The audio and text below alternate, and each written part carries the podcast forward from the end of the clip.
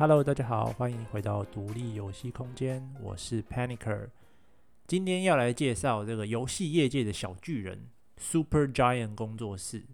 啊。为什么要叫他游戏业界的小巨人呢？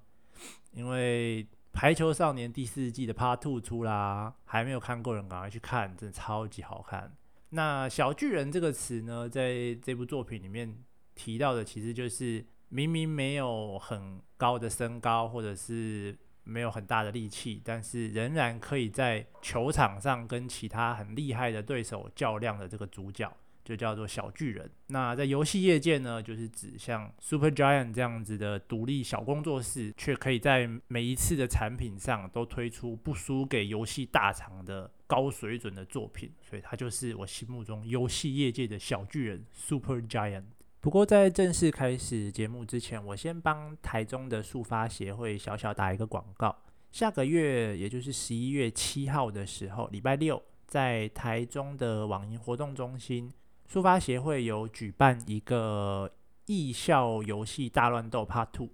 哦，就是第二次举办这个活动。那这个活动主要的意图就是希望让学生团队制作的一些独立开发游戏。有机会在公开的场合被大家玩到，然后可以让大家提供一些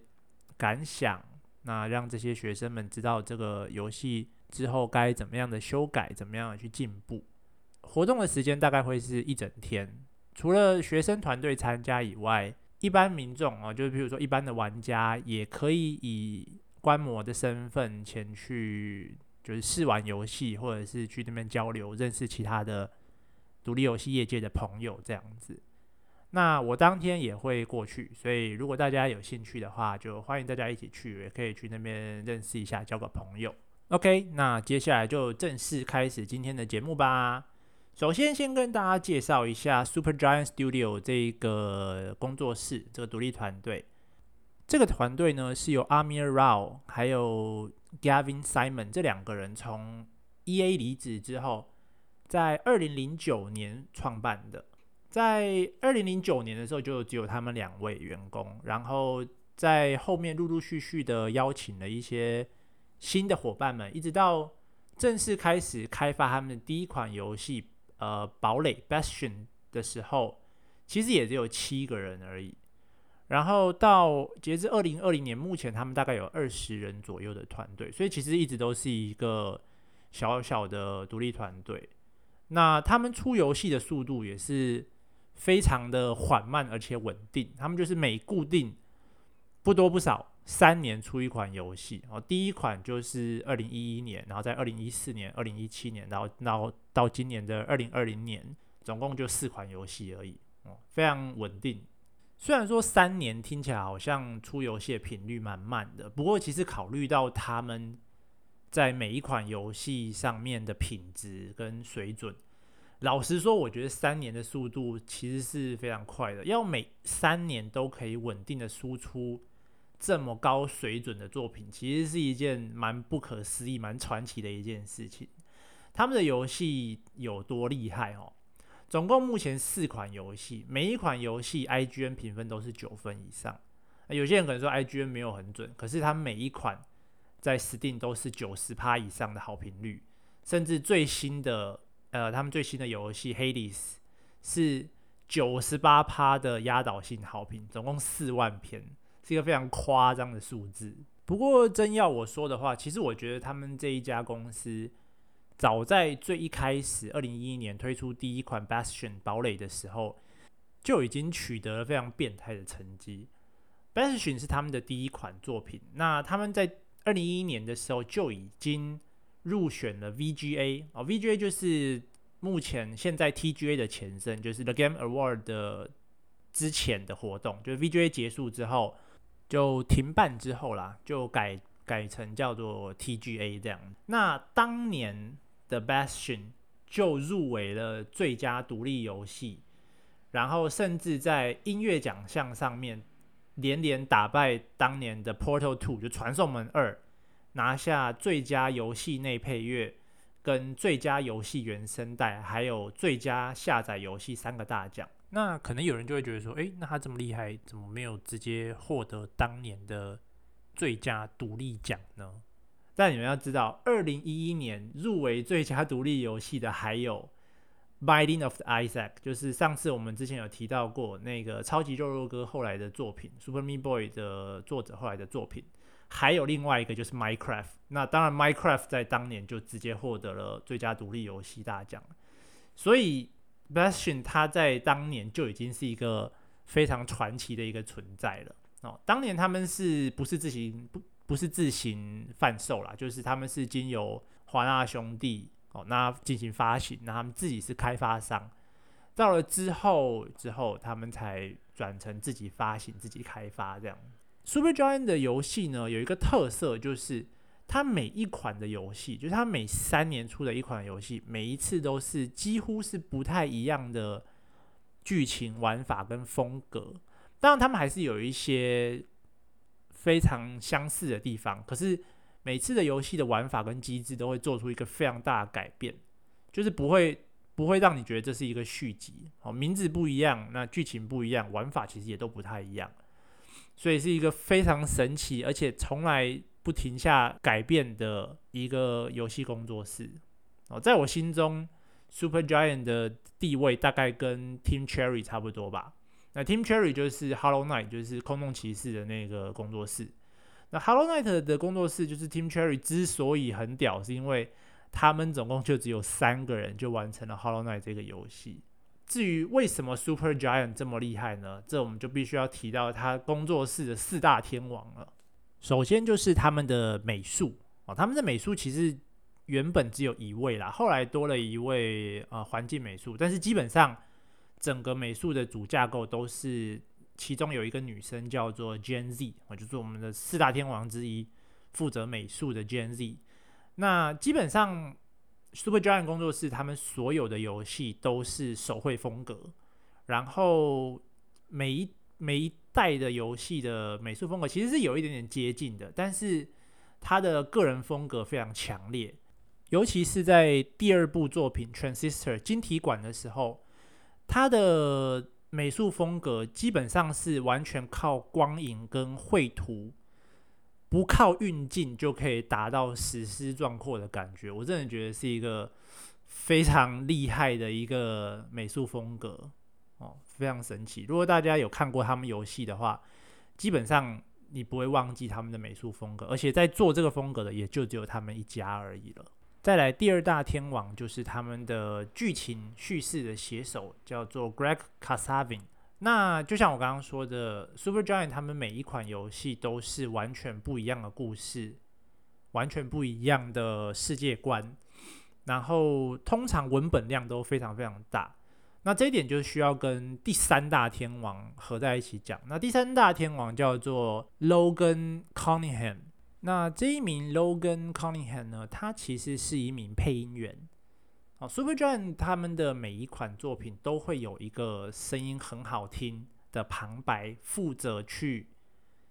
阐述这个故事，或者是吐槽你啊，或者是陪伴你一起游玩这个游戏，这算是他们的一个特色吧。因为 Greg Kasavin 他在写的剧情深度上，通常会比较深一点，然后带有一些寓意。所以，如果你直接用文字去阅读啊，或者是用过场动画之类的方式去表现的话，通常要么会节奏有点乱，要么会让人看起来很疲累。所以他们很聪明的方式就是找了一个声音非常好听的人来当旁白，哦，然后不断的去把整个故事的世界观啊，甚至是他还会针对你的一些行为进行互动，比如说吐槽你摔死啊，或者是。找不到路、迷路的时候的这样子一个反馈，那这对于故事的叙述来讲是一个非常聪明的做法，既不会打断游戏的节奏，又可以让玩家觉得，哎，好像一直有一个人在陪伴你的感觉，玩起来很舒服。那最后一个四大天王大魔王就是 Darren Korb，他们的音乐总监。这个 Darren Korb 真的是一个，真的是一个神人。他基本上一个人包办了所有的音乐项目，包含音效。那在他的作品当中，啊，因为每一款游戏的基调都不太一样，所以他做的曲子包含了，比如说迷幻舞曲啊、音摇啊，然后后摇啊，甚至还有呃黑死摇这种金属 metal 的，全部的音乐他都做得出来，而且重点是都很好听。就像我们刚刚说的，他在两项音乐大奖上都打败了 Portal Two，拿到最佳游戏原声带跟最佳游戏内配乐的奖项，就知道这个 Darren Corb 他真的是一个非常屌的人，真的是神人级的音乐总监哦。然后借由这四大天王在工作室里面发挥他们的长才，Supergiant 工作室到今天发展成一个算是独立业界的，我觉得独立游戏业界的一个传奇吧。因为他们的工，他们的游戏，呃，怎么说呢？当然，游戏本身是非常的好玩。那再来就是因为他们有这个四个非常具有个人风格的四大天王，所以他们做出来的游戏都非常具有标志性。就你一看或你一听，你一玩，马上就知道哦，这一个一定是 Supergiant 工作室的游戏。那当然，游戏本身他们的水准其实都非常的好。这边我可以大概讲一下 Supergiant 工作室的游戏会有什么样的特色。首先，第一点就是他们的细节非常注重，譬如说他们游戏的场景基本上都是可以破坏的。那他们的游戏的剧情啊、人物的对话都会有一些小巧思在里面。再来，第二点是他们所有的游戏，就四款游戏都是具有多轮游玩的价值的。哦，那多轮游玩的价值是为什么呢？通常啊，都是因为他们有设计。我们前面有讲过，在 Roguelike 的第二集有没有提到，就是加成效果的设计，在 Supergiant 工作室的游戏里面，通常都会有不同的就是战斗，不同的打法，就你用可以用不同的配装、不同的配点哦，不同的攻略方式、不同的角色搭配，有很多不同的机制互动，然后也可以克制化敌人的难度。所以通常他们的游戏都会有多轮游玩的价值，内容都非常的丰富。然后再来第三点就是，他们每一款游戏的核心玩法都会不一样。好，这一点我们等一下会再去继续讲。那第四个就是我们刚刚说的，它的每一款游戏都会有旁白，而且它内容叙事的手法都非常的独树一格。然后再来就是他们的音乐都非常的优秀，然后全手绘的美术风格。然后还有一点非常的，我觉得可能是他们的，也是想要当成他们的特色，就是他们的游戏基本上都可以归类成俯视角的 ARPG。哦，虽然说他们的游戏核心的机制跟玩法不太一样，但是在操作上基本上都是属于俯视角的 ARPG。好，那接下来我们就来呃大略的介绍一下它每一款的游戏。首先是第一款游戏，也就是二零一一年的《Bastion》堡垒。那其实堡垒在那个时候，它相较于现在的游戏，它算是比较偏向中规中矩的一个 ARPG 吧。那它的故事是设定在一个末日后的世界。不过当年它除了在美术风格上啊，或者是音乐上，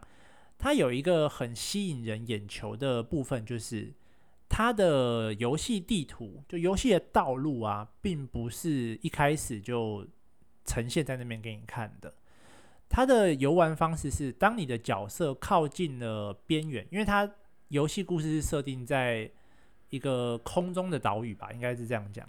然后地板呢，就有点像是碎石或者是瓷砖这样子。每当你靠近边缘，如果那边是可以走的话，道路就会从你的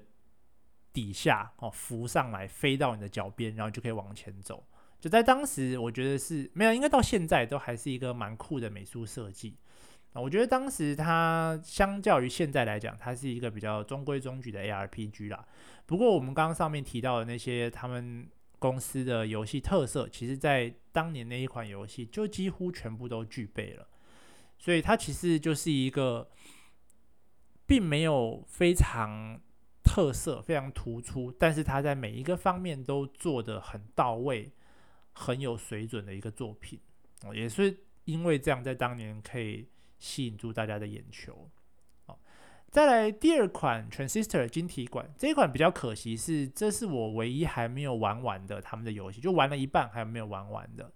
那 Transistor 呢，它的剧情上就比 Bastion 再更隐晦一点，更深一点，比较难懂。那它的风格是 cyberpunk，然后中间用了很多电脑程式语言的术语，然后在战斗的技能搭配上啊，也一一脉相承的继承了类似这样子电脑的一个运作方式，就是你同样的技能，你搭配不同的呃写法，就有点像在写程式的方式在进行它的战斗。可是它的战斗也是大家最喜欢这个游戏的一个原因之一，因为它的战斗方式。其实有一点点类似即时战斗加上回合制游戏，不知道大家有没有玩过一些比较以前的一些动作 RPG、AR 呃 CRPG，就比较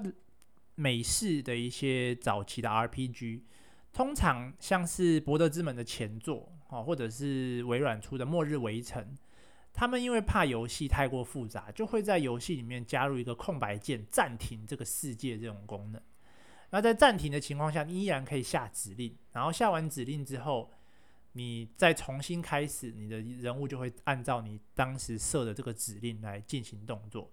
那在 Transistor 里面，它其实就有类似这样子的一个功能。那这个功能它又加上了一些呃程式语言的一种。设计方式，它可以让你在你暂停的时候排成很多的工作，然后在你暂停一解除之后，快速的执行完这些流程，就是一个非常创新的有呃战斗的设计玩法。那整个游戏也是围绕的有一点点 Cyberpunk 加上一些呃工程语言的一个游戏。不过蛮可惜的就是我还没有玩完这款游戏。哦，但应该可能近期就会把它玩完了吧，因为我现在目前有点沉迷于黑历史里面，就是他们最新的二零二零年的游戏。哦，第三款游戏呢又更神奇了。哦，第三款游戏是一个，呃，简单用一句话来讲的话，是一个选择导向的群像剧三 V 三球类运动游戏吧，应该这样讲，就是呢。它是一个非常重选择导向，然后文字量、文本量非常巨大的一个球类游戏。它有点像是斗牛的感觉，就是每一场都是三 v 三的一个球类游戏，有点像美式橄榄球的玩法，就要就要打阵，然后可以得分这样。可是它的特色就是里面所有的角色，它就是很像很多球队这样子，然后球队彼此都会有一些故事。然后你的故事会影响到每一个队伍，每一个队伍角色最后所得到的结局，有一点点算是文字冒险游戏的感觉。可是它的主体是三 v 三运动游戏哦，非常酷，哦非常酷的一个玩法。然后最后一款就是二零二零年最新的这一款《黑里斯》哈迪斯。前面我们有提到哈迪斯这款游戏，目前是四万多篇的压倒性好评。但其实哈迪斯这一款游戏，它从 Steam 上脱离 EA 就早期测试阶段，其实才一个月多一点点而已。它是大概九月十几号的时候正式贩售，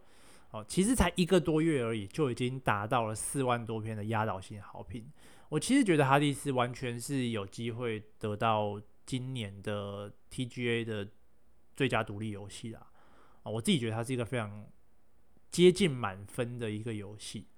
哦，它是它其实是一款非常着重在剧情上的 roguelite 游戏。那之所以我觉得它有办法得到最佳游戏，当然撇除掉上面这些所有他们游戏工作室的特色跟优点以外，呃，它的打击感当然也非常优秀啊。其实它大部分的游戏，嗯，他们游戏打击感也都还蛮不错的。可能刚刚应该要补充一下这一点，就是他们游戏的打击感都做得蛮好的。再来就是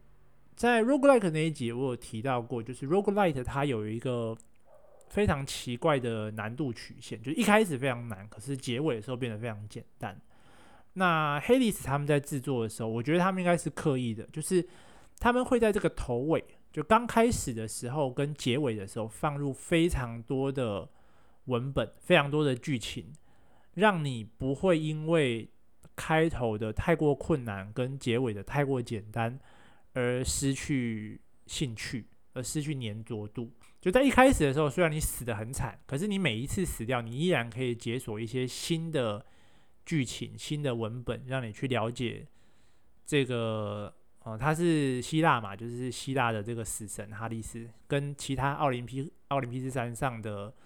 这些神明的互动啊，还有他们冥府里面的这些角色的互动。那当然，他角色也都做得非常有吸引力，尤其是主角，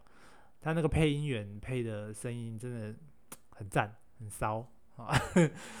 然后在游戏快要结尾的时候啊，哦，就是游戏变得很简单，因为你的角色越来越强了嘛。他在设计难度的部分，也像他之前的游戏一样，设定了一些克制化增加难度的方式。那随之而来就是你的奖励也会变得更多。那它在这个部分，它也加强了哦，就是快要接近尾端的这个结局的呃文本，就你每破一次关，每每闯关完一次，你都可以获得一些的剧情。那因为这一切都已经快要就是水落石出了。就是剧情已经快要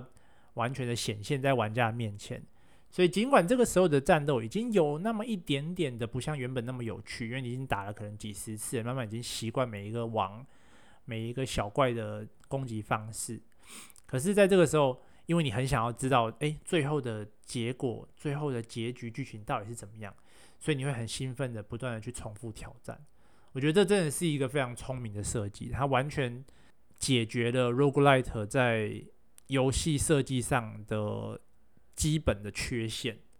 哦，所以我觉得 Hades 真的是非常有潜力拿到今年独立游戏大奖的一款游戏，但也不知道啦，说不定之后又会有一些很屌的游戏出来，不一定哦。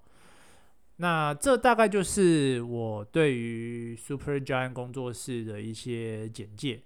啊，如果大家。对于这个工作室有一点兴趣的话，哦，非常推荐先从 Hades 入手。可是基本上，我觉得这家公司的游戏四款没有一款玩了会吃亏，每一款都很好玩，每一款都很优秀。哦，当然可能每个人的口味会有一点点不太一样，可能你就真的对于比如说比较偏向运动类的 Pyre，Pyre 算是他们的。比较弱一点点的游戏，就是他们的唯一啦，就是唯一一款它的评价好评率只有百分之九十，就是第三款的这个派尔柴堆。